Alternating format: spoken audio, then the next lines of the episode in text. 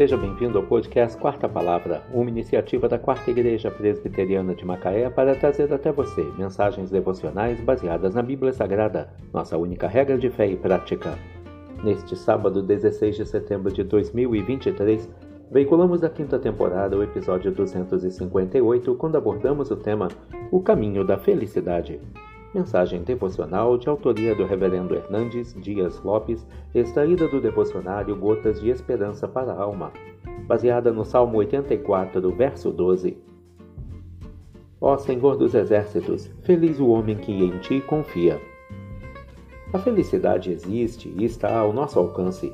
Não é apenas um destino aonde se vai, mas uma maneira como se caminha. A felicidade não está num lugar específico, mas numa atitude definida. Jesus falou sobre a felicidade nas bem-aventuranças. O problema do homem não é a busca da felicidade, mas concentrar-se com uma felicidade limitada demais. Deus nos salvou para a maior das felicidades. A felicidade verdadeira está em Deus. É na presença de Deus que existe alegria superlativa e abundante. O propósito principal da nossa vida é conhecer e desfrutar da intimidade com Deus. Nas bem-aventuranças, Jesus nos fala sobre um correto relacionamento com Deus, conosco mesmos e com o próximo. Somos felizes quando nossas relações estão harmonizadas.